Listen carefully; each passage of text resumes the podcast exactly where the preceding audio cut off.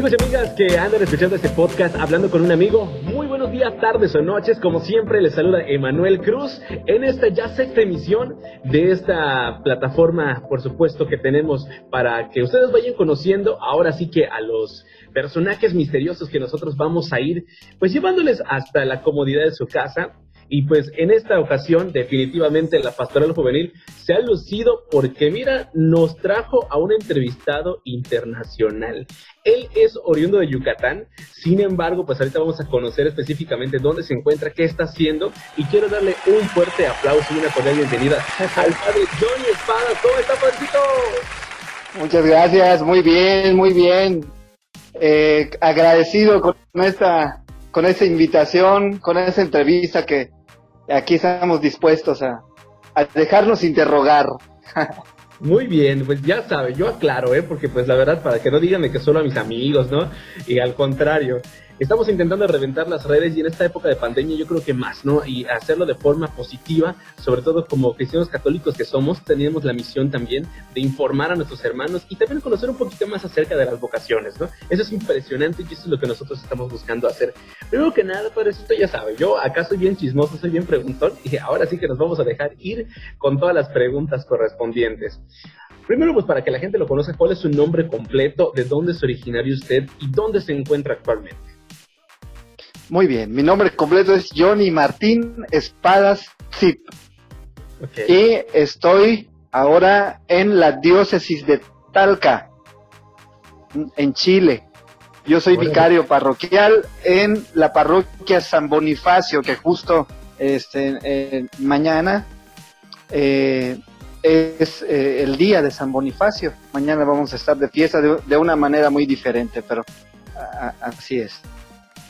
Y eso es bueno, ¿no? Porque de repente, pues, a nosotros nos dicen fiesta y ahí estamos. Y creo que por eso nos mandaron allá, este, pues, para platicar con ustedes, porque queremos festejar eso. Oiga, la verdad es que cada historia, cada persona tiene, pues, como que un antes y un después. Y siempre me ha gustado preguntar, nuestra vida es como un antiguo y un nuevo testamento.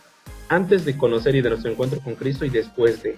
¿Cómo era Johnny Espadas antes de conocer a Cristo o antes de ese encuentro? ¿Ha habido una gran diferencia? Ha habido una gran diferencia. Mucho. Porque Johnny Espadas, ahora sí, la historia es así. Antes de Cristo, después de Cristo. Y la historia antes de Cristo siempre se torna un poco eh, eh, eh, ensimismado, poniéndome al centro, ¿no? ocupándome y preocupándome por mis necesidades, por mis proyectos. Eh, yo creo que lo que caracterizaba a Johnny de antes de Cristo es que estaba centrado en, mí, en mí mismo, en, mis proyectos. Pero eh, siempre hubo gente que, que estuvo ahí para poder darme consejo, para poder auxiliarme, para poder guiarme. Eh, en este caso yo, yo siempre eh, lo atribuye a la, a la, intercesión, intervención de mi, de mi mamá, ¿eh? doña, doña Cecilia, que después va a escuchar este podcast, espero que lo escuche después, este, eh, a muchos sacerdotes que, que me supieron guiar hacia, hacia Cristo. Y, y, y de ahí surge este, este llamado. Y eso es bueno porque definitivamente si no, no estarían ahorita nuestros hermanos de Chile gozando de su presencia. Ahora sí que de plano, pues nosotros bien contentos. Pero pues yo creo que como todos, eh, ¿cómo fue este proceso que se dio? Porque pues al final de cuentas, sí es cierto de que nosotros somos un antes y un después, pero la verdad es que cuando usted anunció, oye, me voy para el seminario, la verdad le creyeron, no le creyeron, le dijeron, está bueno, te apoyamos, no lo apoyamos fue un proceso y todos los procesos eh, pasan por momentos dolorosos, ¿no? Por eso es proceso. Es, eh, fue algo, puedo decirlo, fuerte, pero lo más significativo, lo más significativo en ese proceso fue que tres meses antes de entrar al seminario, tres meses, yo sentí el llamado para, para ir a misa. Correcto. Eh, algo que podemos decir, bueno, es, es bueno ir a misa. Sí, pero yo, yo lo sentí de ir todos los días a misa. Ok. Entonces empecé, y yo lo recuerdo, empecé a ir un lunes. Y, y, y, en la mente sentía eso, ese deseo de ir a misa. Pero dentro de mí había como esa lucha porque yo decía, si yo fui, yo fui ayer, era domingo, ¿no? Yo había ido el, día domingo que, que estaba consagrado a Dios, a, pesar de todo y, lo duro del camino y lo rebelde que en ocasiones llegué a ser, siempre, nunca descuidé la misa dominical. Entonces, eh, llega ese, ese día, ese lunes, y dije, no, señor, pero, pero ya, este, yo ya fui a misa. Bueno, voy a entrar cinco minutos. Y de ahí que sale el padre a misa, el, padre Manuelito, que en ese tiempo estaba en, San Cristóbal. Sale el padre Manuelito a misa, sale ahí, y dije, ya, ya salió el padrecito. Me voy a quedar y, y escuché y como que todo lo, el evangelio, lo, la lectura, es como que todo era dirigido a mí. Y luego llega el momento de pasar a comulgar y, y decía, ya comulgué ayer y voy a volver a comulgar, no me hará daño. me preguntaba, me, me, cuestionaba, ¿no? Y, y pasó el lunes y pasó el martes y, y una semana y un mes, dos meses, tres meses ir a misa todos los días. Y para mí eso fue eh, el, lo que lo que le puso la, el acento a ese proceso. Ok, eso es impresionante, igual, de verdad. Eh, suena prácticamente ahora sí que como a, novela, suena como a, ver si me la creo o no me la creo, ¿verdad? Pero en ese caso, eh, pues todo esto tenía un tiempo. ¿A qué edad fue ese, ese llamado? 20 años. 20 años. O sea, un chavo de 20 años prácticamente yendo todos los días a misa, ¿no era como que algo extraño? ¿Usted en ese momento estudiaba, trabajaba, qué hacía? Claro, yo, yo estudiaba ya el último año de la prepa. El último, o sea, en preparatoria, imagínese. Sí. Yo a edad de plano creo que ni mi ombligo sabía yo lavar. y yo estaba prácticamente decidiendo ir al camino.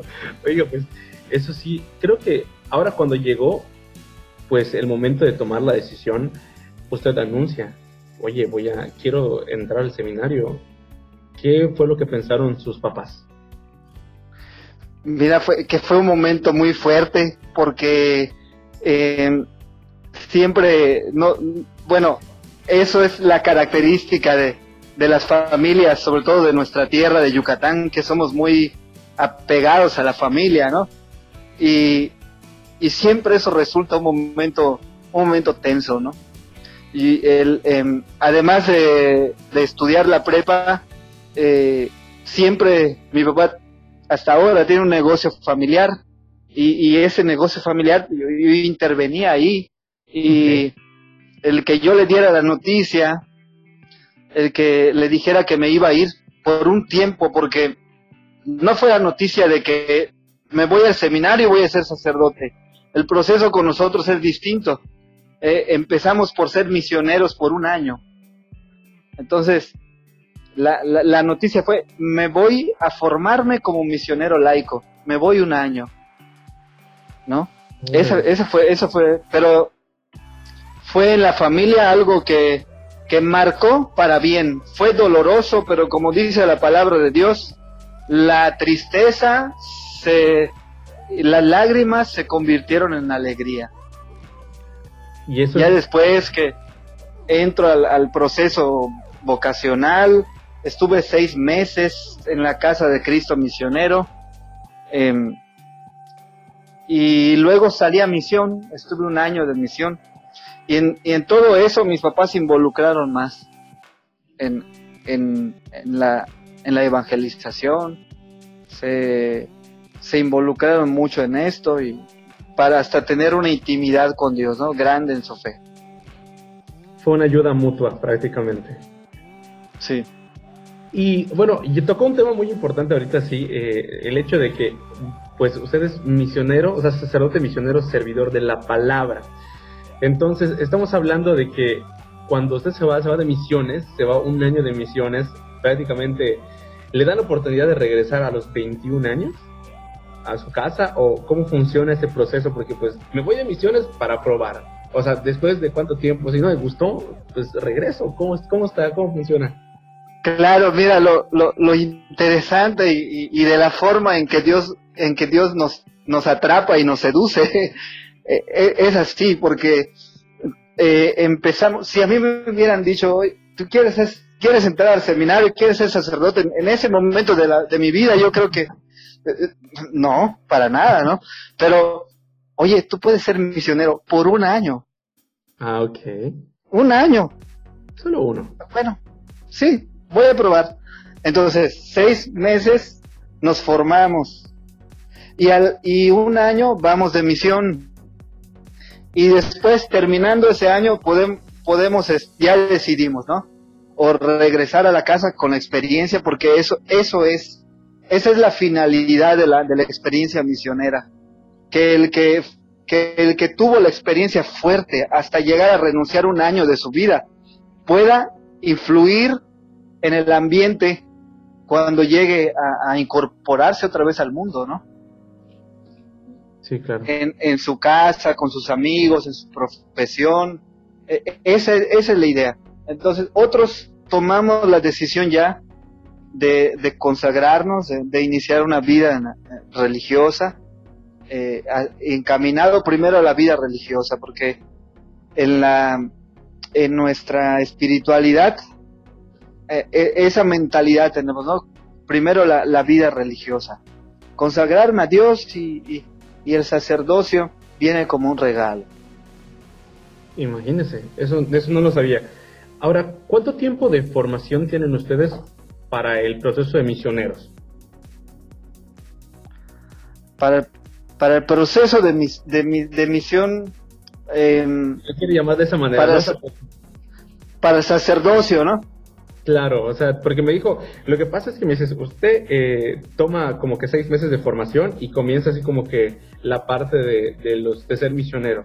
Entonces, no sé si a partir de ese punto ya eh, usted elige, bueno, ya se forma como sacerdote. A eso es lo que quería llegar. Ah, ya. El, después de ese, de ese proceso de, de misiones, de laicos, que yo te puedo decir que sí es parte de la formación como como para el sacerdocio, porque es algo que marca, marca nuestra vida para siempre. Eh, el, hecho de, estar de misiones como laico, mira, te das cuenta de, muchas cosas, eh, la necesidad que tiene la gente, no de cosas materiales, la necesidad que tiene la gente de, de Dios, que, que con tu experiencia, que con tu respuesta, mucha gente cambia, tú ves la conversión de mucha gente a partir de que tú les estás dando cursos bíblicos. Y por eso, eh, o sea, podemos incluirlo dentro del, del, proceso del sacerdocio, ¿no? De la formación al sacerdocio. Y, es algo que en verdad marca para siempre. Y, después... Claro, claro, claro, no, no, está bien, siga. Y después ya... Eh, de esa experiencia misionera, ya eh, pasamos por las diferentes etapas de formación de vida religiosa. En nuestro caso, hacemos un año de postulantado, em, el noviciado, otro año, la, formación ya propiamente eh, seminarística, en, en, cuestión de, estudios filosóficos, son tres años, la teología cuatro años y, ya viene la, la, ordenación, ¿no?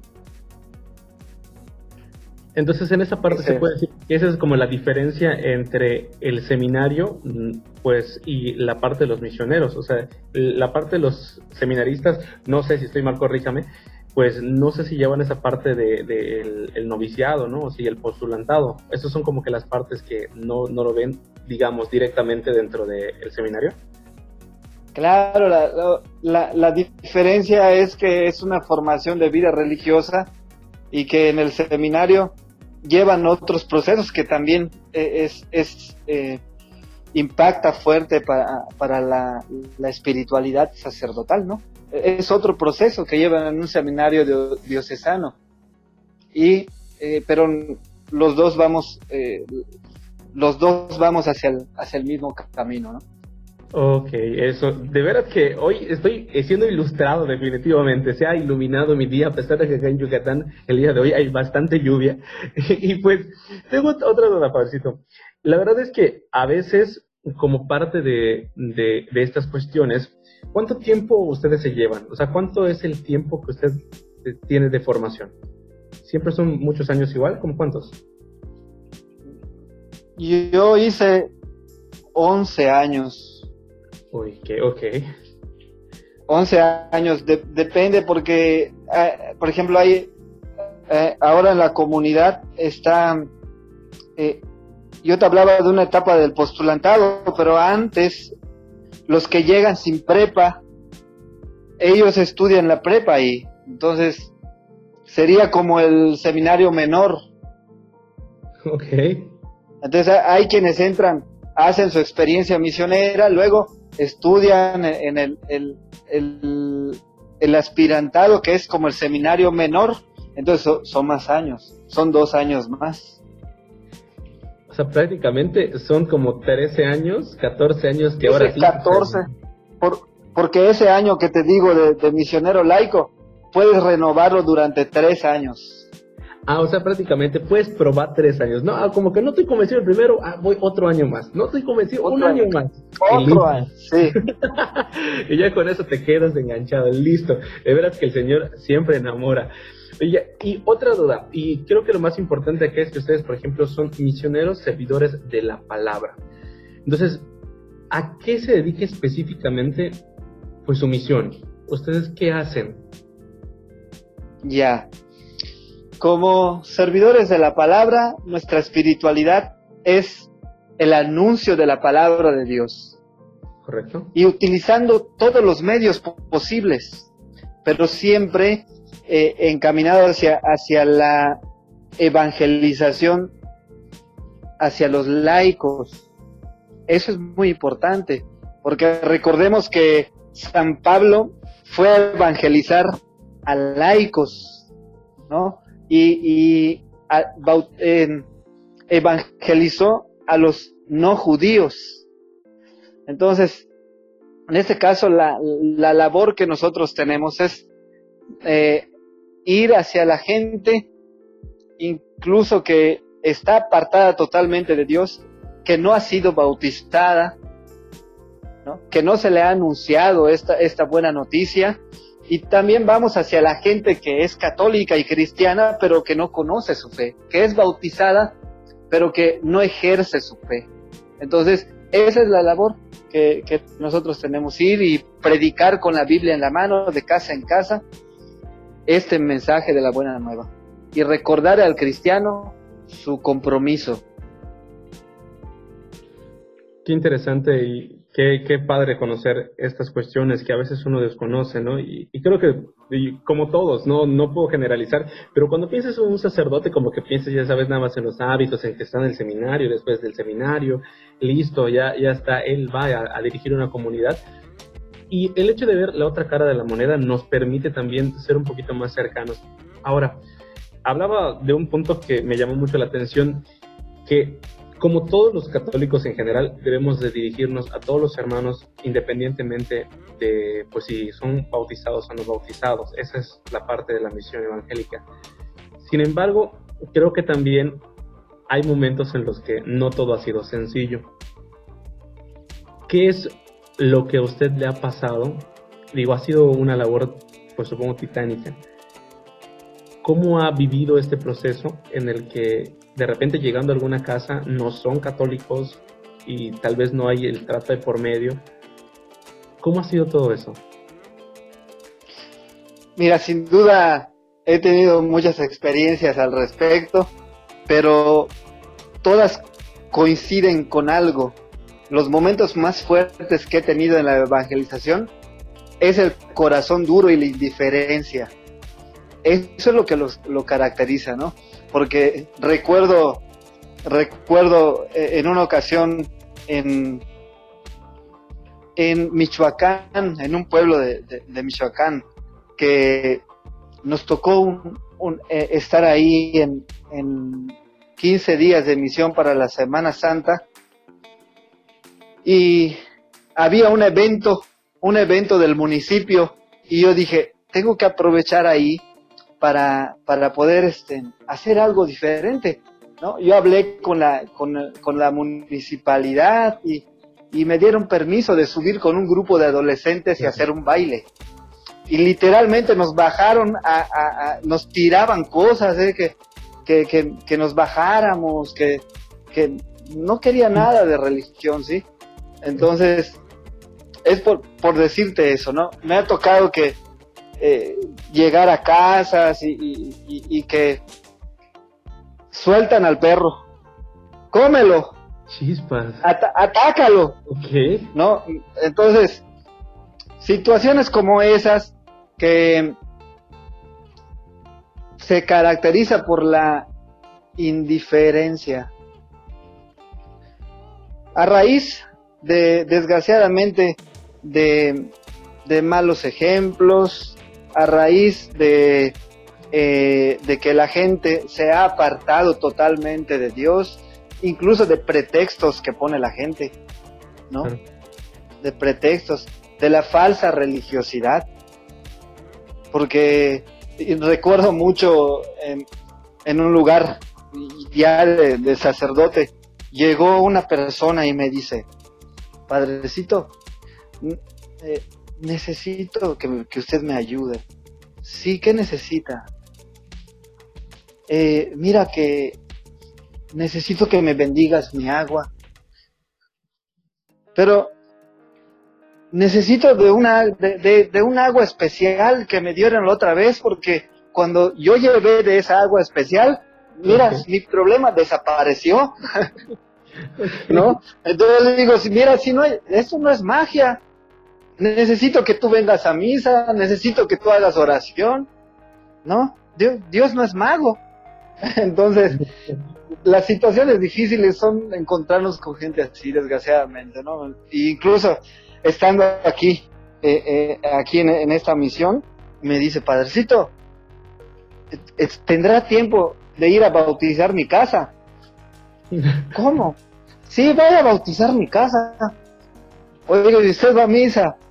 No, la verdad es que no, y ahí sale la plática, ¿no? O sea, cosas que, que como estas que reflejan la dureza de corazón. Ahora, ¿cómo lidiar con esa indiferencia? Bueno, yo digo, a veces nosotros como seres humanos, y esto lo digo de manera personal, porque de repente uno como, como pues católico, o como uno como persona, vamos a llamarlo así, cuando estás en el proceso en el que alguien te es indiferente, alguien de plano no te trata como tú quieres, te sientes. Entonces usted también, pues digo, son, somos seres humanos. ¿Cómo ha lidiado con esa indiferencia por parte de la gente? ¿No hay días en los que de repente usted se siente como cachicopalado, se siente ahí como que triste? ¿Cómo lidiar con esa parte? Mira, eh, la fe fortalece y nos da carácter. Y, no es algo que, solamente dependa de mi voluntad, porque como tú muy, muy bien lo dices, soy sacerdote y soy ser, soy ser humano, pero soy hombre de fe, ¿sí? No, no puedo decir, soy ser humano, entonces voy, voy a permitirme cosas o, voy a quedarme en la tristeza, no, soy ser humano, sí, tengo debilidades, sí, pero soy hombre de fe. Y esto es lo que, lo que me da, lo que me hace lo que me hace diferente y lo que me ayuda a salir adelante en, medio de, toda, de todo eso que sí llega a golpear, pero eh, es, una, es un motivo más para seguir entregándome. ¿Mm?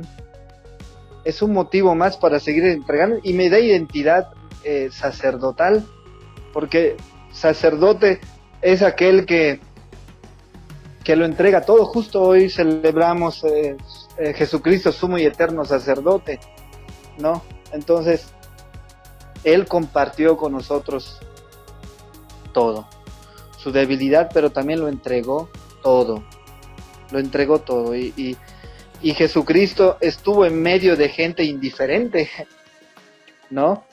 para el indiferente, Jesús lo entregó todo hasta el extremo para eh, aquellos que soberbios, Jesús fue humilde, ¿no?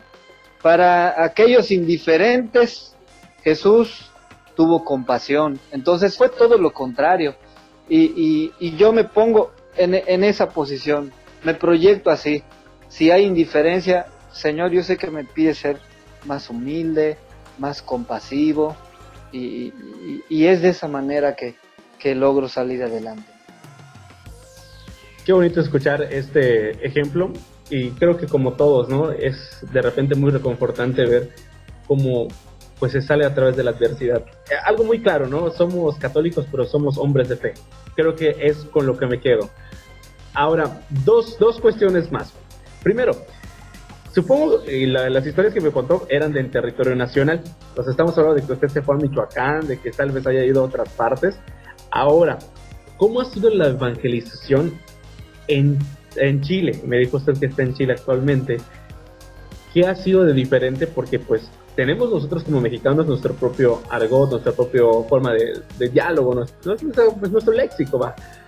Pero pues ha sido un proceso difícil, se ha adaptado. ¿Cómo ha podido llegar a eso? Digo, si hablamos español, pero pues hay palabras que cambian.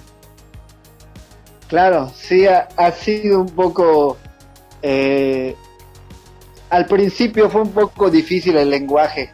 Escuchaba que hablaban y yo no entendía y qué, dicen. Y siempre tenía como que mi traductor, oye, ¿qué significa esta palabra?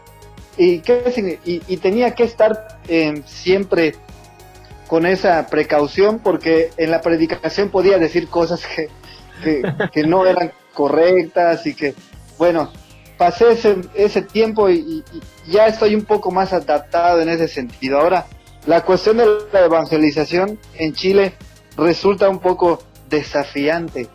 Es desafiante. Porque sin duda que no vas a encontrar como en México que, que em, la fe brota, que está a, flor de piel la fe, ¿no? Que mueves, que, que tú sacas una imagen y la gente te sigue, que ves que se caracterizan las misas dominicales porque vas a una iglesia y, y ves, bueno, ahora muy diferente, ¿no? Por esa cuestión. Pero tú en, en la, en, la, antes de la pandemia ibas y las iglesias llenas, bueno, aquí es muy distinto.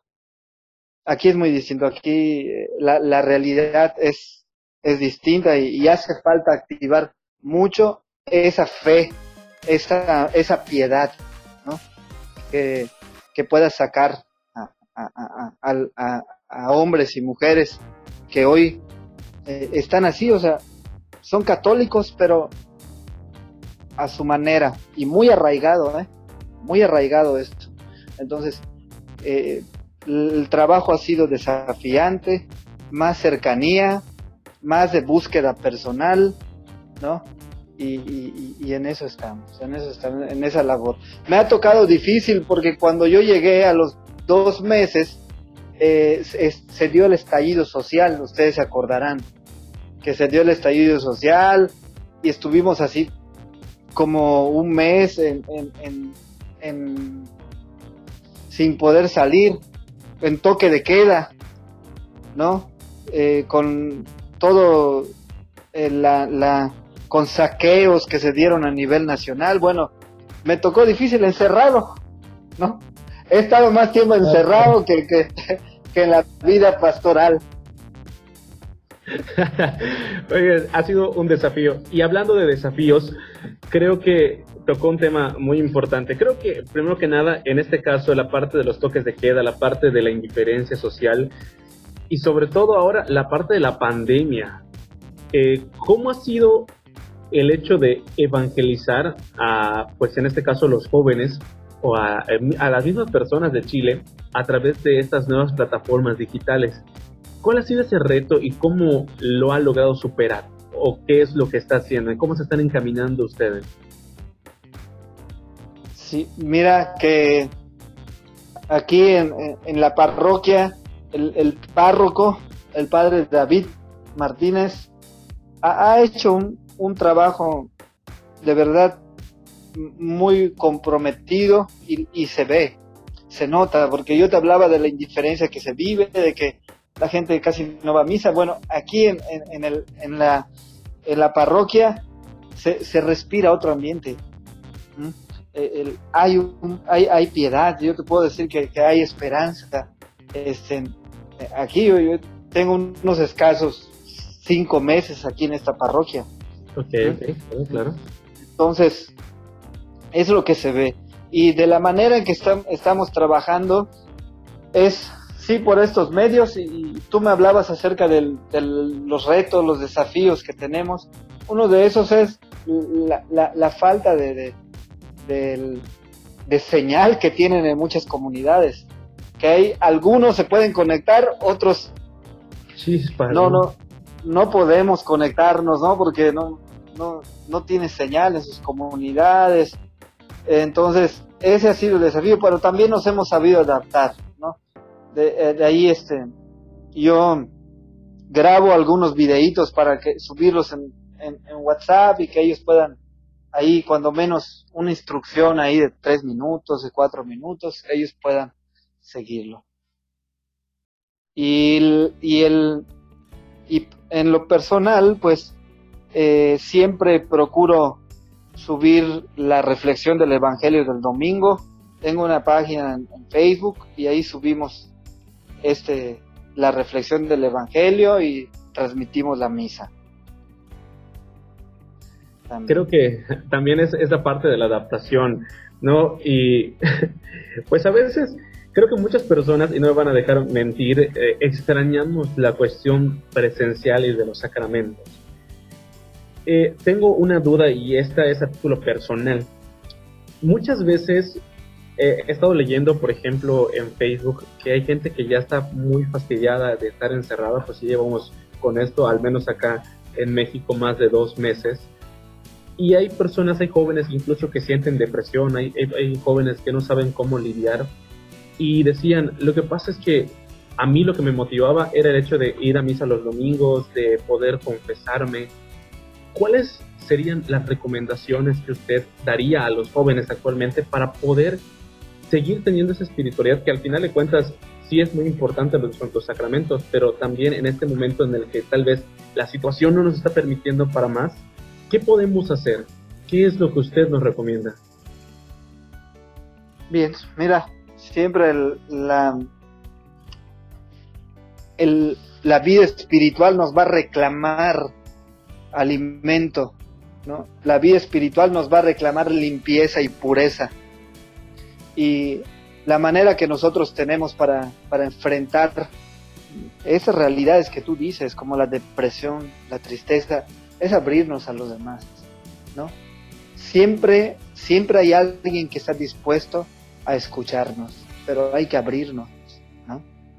Y cuando digo abrirnos es, eh, necesito ayuda, ayúdame. Siempre hay alguien que nos puede decir, hay un sacerdote que te puede escuchar, ¿no? Sí, que, que, que no, ahora la situación no nos lo permite, pero eh, eh, hablas de, de, una, de una emergencia, ¿no? De una emergencia, y si tú lo sientes así, los jóvenes que nos están escuchando, si ustedes lo sienten así, como una emergencia, como que ya no puedo más, hay que pedir ayuda y hay que hacer todo lo posible, ¿no? Así como desgraciadamente los, los, contagiados por, por este virus mm, necesitan ayuda eh, eh, ya más eh, comprometida, necesitan una ayuda profesional, también lo espiritual es así. El pecado es un virus que se anida en el corazón que necesita de, de, ayuda en ese sentido profesional, ¿no? Qué bonito lo dice. Y entonces la, la manera que nosotros tenemos para vivir, para respirar, se habla mucho de que el, este virus es necesario, respiradores, ¿no? Y, gobiernos del mundo invierten para, para comprar esto también la confesión sería algo así, como un respirador, Un respirador que me, vuelva la vida. y necesitamos nosotros eh, siempre esa, esa experiencia. Así que no duden jóvenes en, pedir ayuda y, y, se les dará. Yo sé que usted está ocupado, pero pues digo, o sea, a través de su página de Facebook, en dado caso de que algún joven eh, quisiera contactarse directamente con usted, porque pues a veces, digamos, ¿no? Es que el sacerdote de mi parroquia ya me conoce, ya sabe, o no le tengo tanta confianza de repente, porque pues en la misma convivencia, pues a veces llegamos a fijarnos más en los detalles humanos que en las cuestiones espirituales por las que van, ¿no? O sea, por las que se va a la iglesia. Entonces, ¿sí podría contactarse la gente con usted? Claro, sí, sí se puede contactar ahí en la página de Facebook Espíritu Misión se llama. Ah, eso para que toda la gente que nos está escuchando, pues también tenga la oportunidad. Y bueno, Padrecito, creo que ya vamos a, a finalizar la entrevista y antes de concluirla, eh, me gustó mucho la parte, ¿no? Somos hombres de fe, somos gente como San Pablo que necesitamos salir.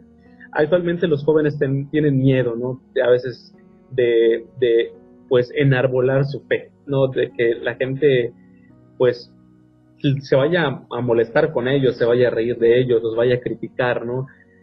¿Cuál es el consejo, la recomendación que les daría a todos esos jóvenes para que en este tiempo en el que las redes sociales son, son el instrumento, pues ellos puedan seguir luchando y seguir viviendo su fe sin esconderla, porque al final de cuentas, mm, pues como dicen por allá, no queremos católicos tibios, sino queremos gente que de plano, como dice el Papa Francisco, haga lío.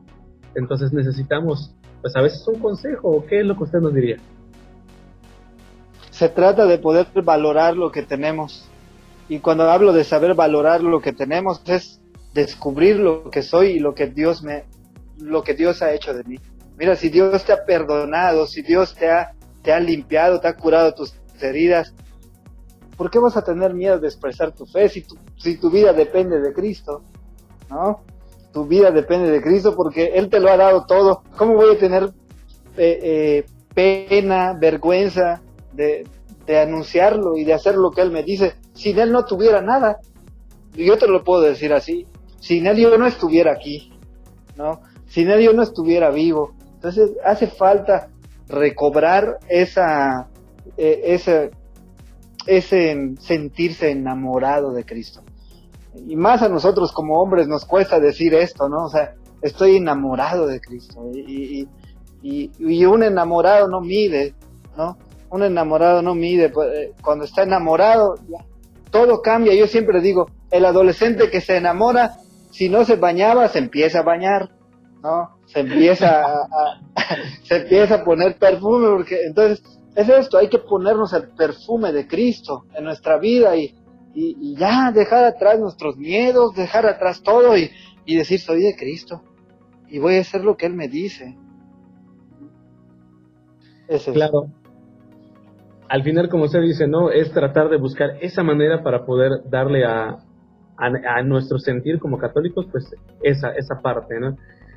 Y pues a veces la, duda que puede surgir es decir, oigan, bueno, pues la verdad es que mis redes sociales no me permiten poder llegar a mis comunidades pequeñas.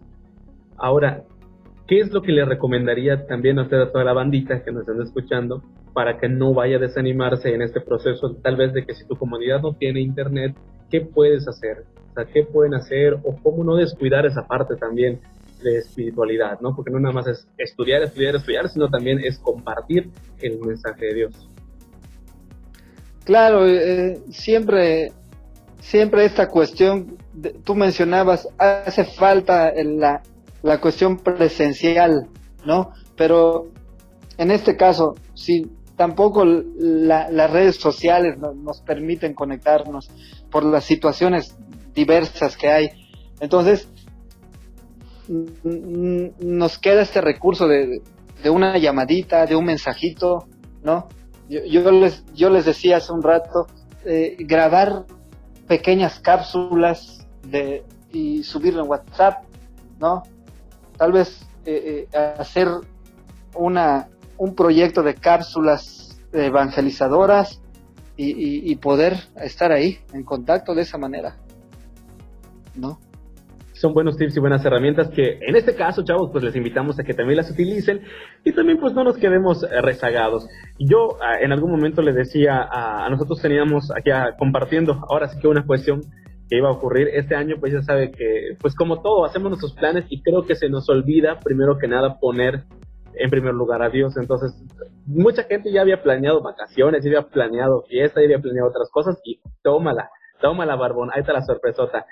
Y le decía yo a muchos que creo que tal vez, le digo, si en este momento no se logró, es porque Dios quería que nuestra primera evangelización fuera en nuestra familia. A veces nos olvidamos de estar, eh, pues, en casa por cumplir con nuestros compromisos fuera.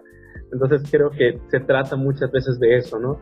De poder compartir también con los que tenemos cerca. A veces es con los que, como dicen, luz en la, este, en la calle, oscuridad en tu casa, dicen por allá, entonces creo que a veces podría ser pues, esas cuestiones.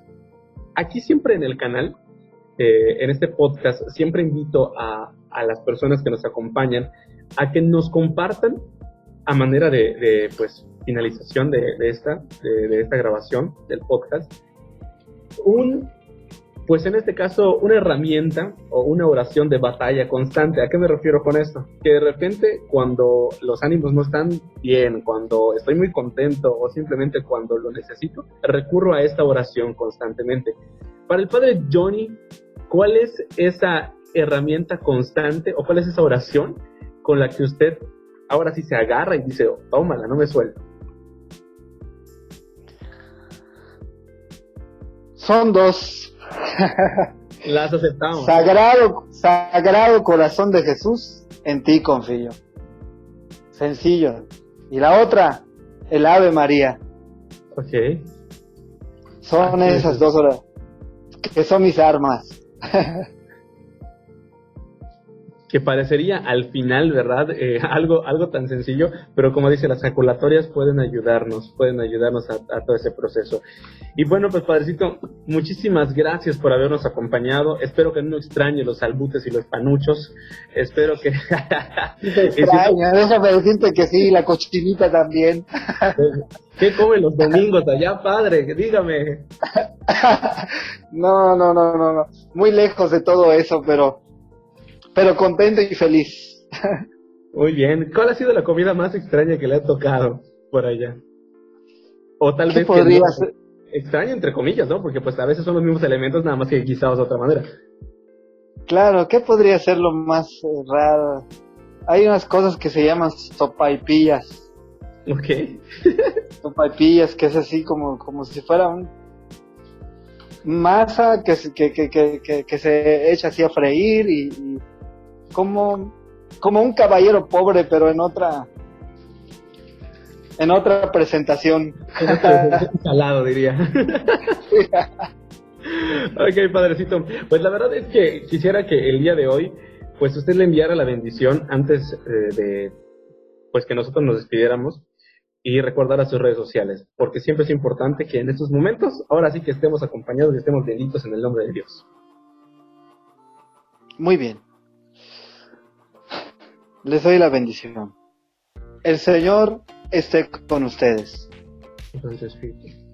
La bendición de Dios Todopoderoso, Padre, Hijo y Espíritu Santo, descienda sobre ustedes y los acompañe siempre.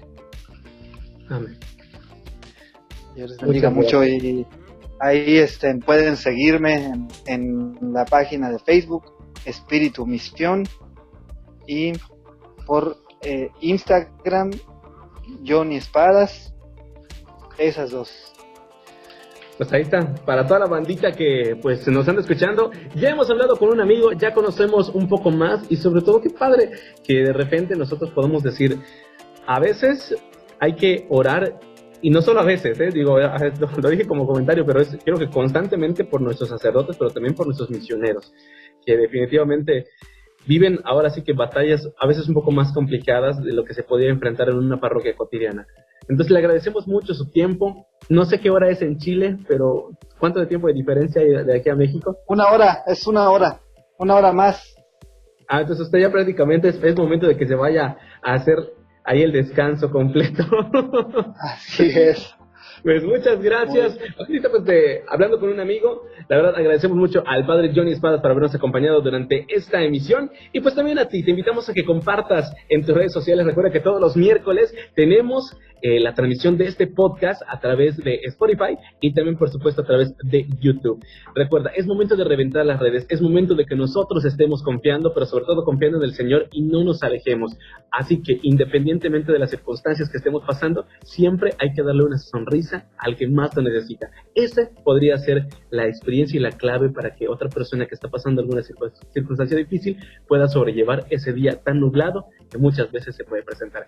Me despido, mi nombre es Emanuel Cruz y nos escuchamos en la siguiente emisión de Hablando con un amigo.